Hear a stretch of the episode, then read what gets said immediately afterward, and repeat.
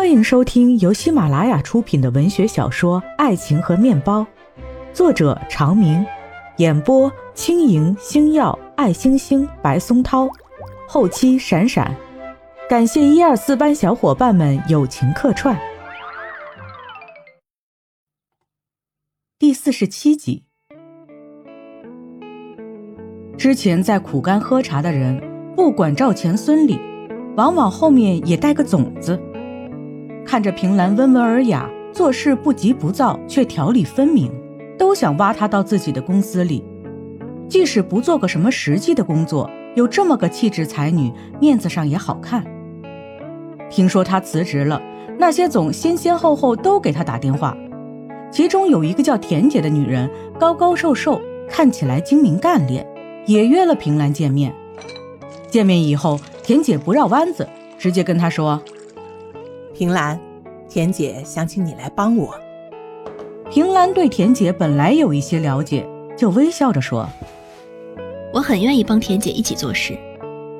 可是说实话，田姐经营环保材料，我呢还是想继续做茶。”田姐笑起来：“我知道，你之前就说过，铁了心一辈子跟茶打交道。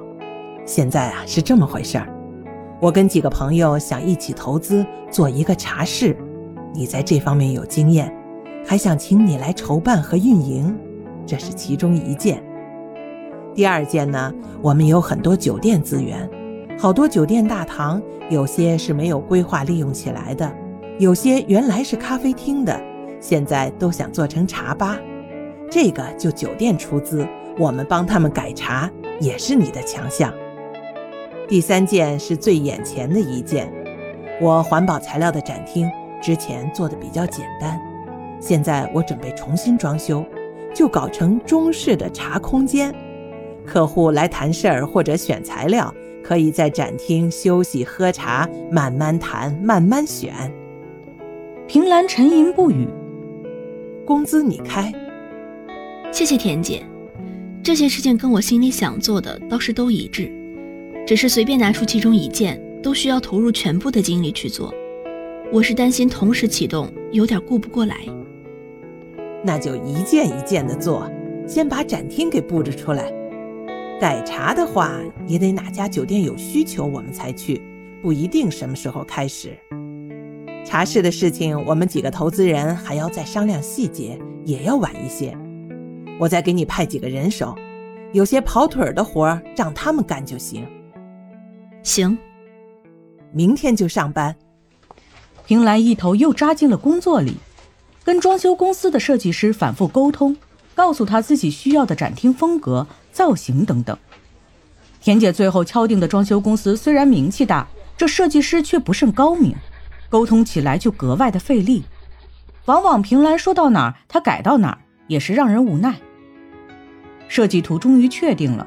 平兰就在填写自己的室内环保材料中选符合风格的，这样一来，整个茶空间既雅致大方、节约成本，无形中又成了生动的公司产品展示。整体的布局轮廓出来以后，最投精力的还是器具的选择，跟整个风格相符是第一，看起来美观大气端庄是第二，最关键的要独特，不能是市面上到处看得到的。或者网上一查就有的，这个事情就没有人能帮忙，平兰得自己全国跑，光是景德镇就不知道跑了多少趟，又去宜兴看紫砂，木雕、木刻和竹藤编制的器具也选遍了，可最后还回到可雕，在白老板那里请了一尊木雕的佛像回来。展厅做好了，酒店大堂改茶还没有开始，之前满口要做大堂茶吧的朋友。等田姐再去问的时候，却都改变了主意。有的说暂时没有预算，有的说咖啡吧生意好起来了，不准备改成茶吧了。平兰工作上慢慢闲下来，齐昊天却越来越忙。他从检察院出来，进了一家著名的律师事务所，改行做律师。齐昊天开始经常出差，有时是外地的案件代理。有时是律师事务所日常事务的外派，经常十天半个月不回家。平兰也不介意，全力的支持。常常齐昊天出差几天攒的衣服鞋袜都拿回来，他一起帮着洗。他这边跟齐昊天多少年的感情还一如既往的甜，可是朋友间刻意回避的事情，该来的却还是来了。一日，他正在田姐的展厅给一个重要的客户泡茶，忽然接到了爱慕的电话：“你赶紧来一下，楚萧疯了。”平兰扔下手上的事情，按照爱慕发来的地址，急匆匆地赶到一家气派的大厦门前。路上给齐昊天打了电话，让他下班以后也赶过去。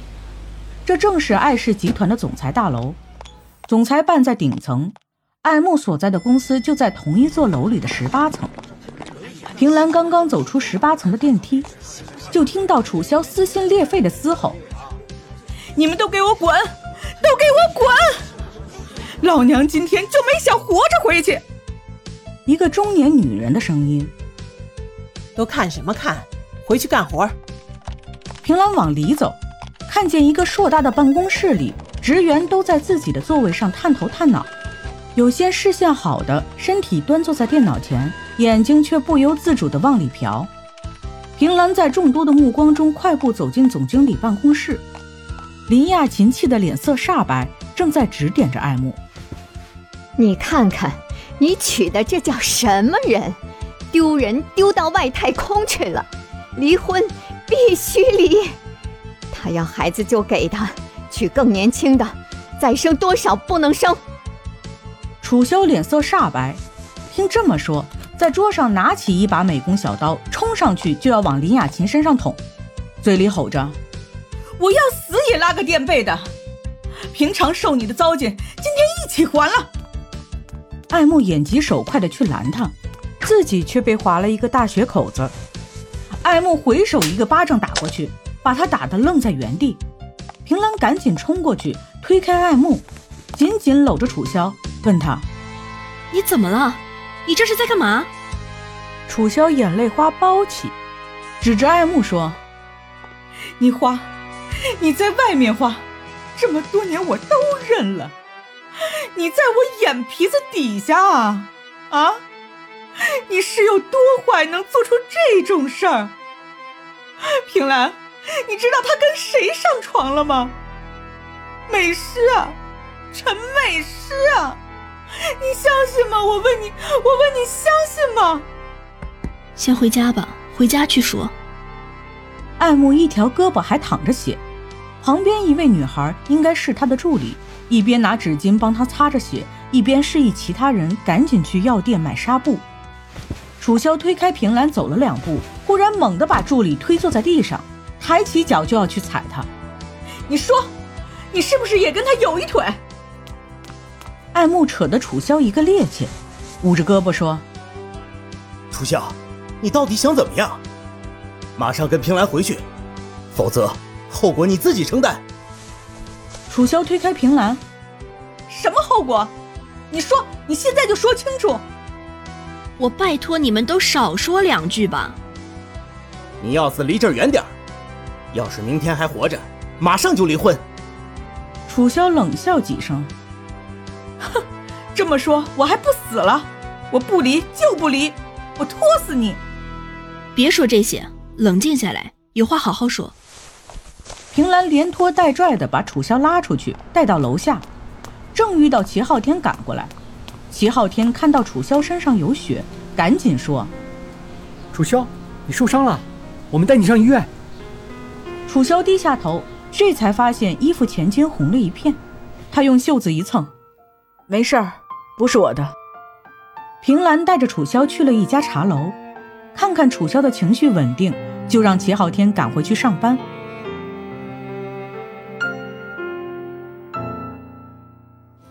听众朋友们，本集已经播讲完毕，感谢收听，我们下一集再见。